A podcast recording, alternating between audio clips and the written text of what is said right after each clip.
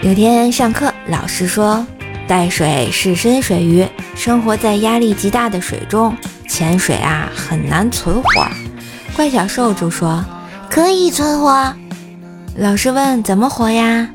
用高压锅。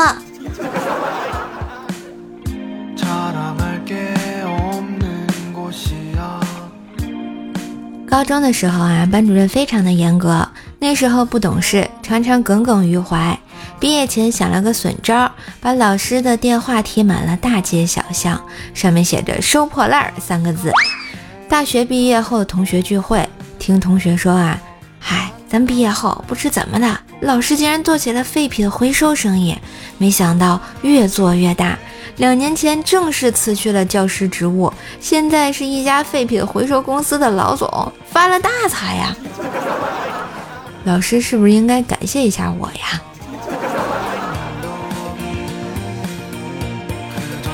村里的二哥眼睛被电焊闪瞎了，这两天又红又肿，哎，流泪十分的难受。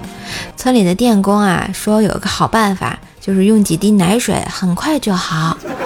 二哥挠了头，想了半天也没想起来村里谁有奶啊。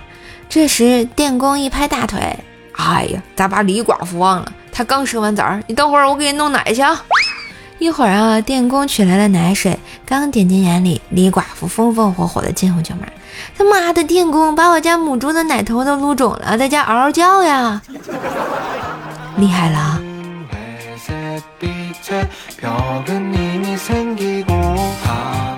那天啊，我问我妈：“妈，你看我皮肤是不是特别好呀？脸上，嗯，跟十五似的，这么嫩吗？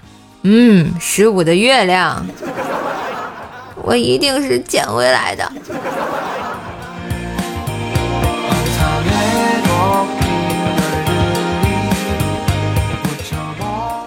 有个男同学，他每天就知道上课睡觉，放学泡网吧，书包里的书从来都不看。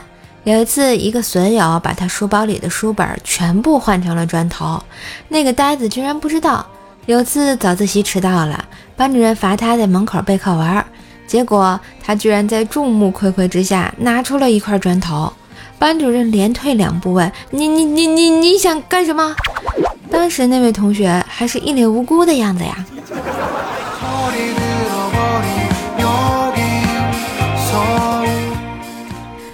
二份段子就播到这里啦！我是段子搬运工射射呀。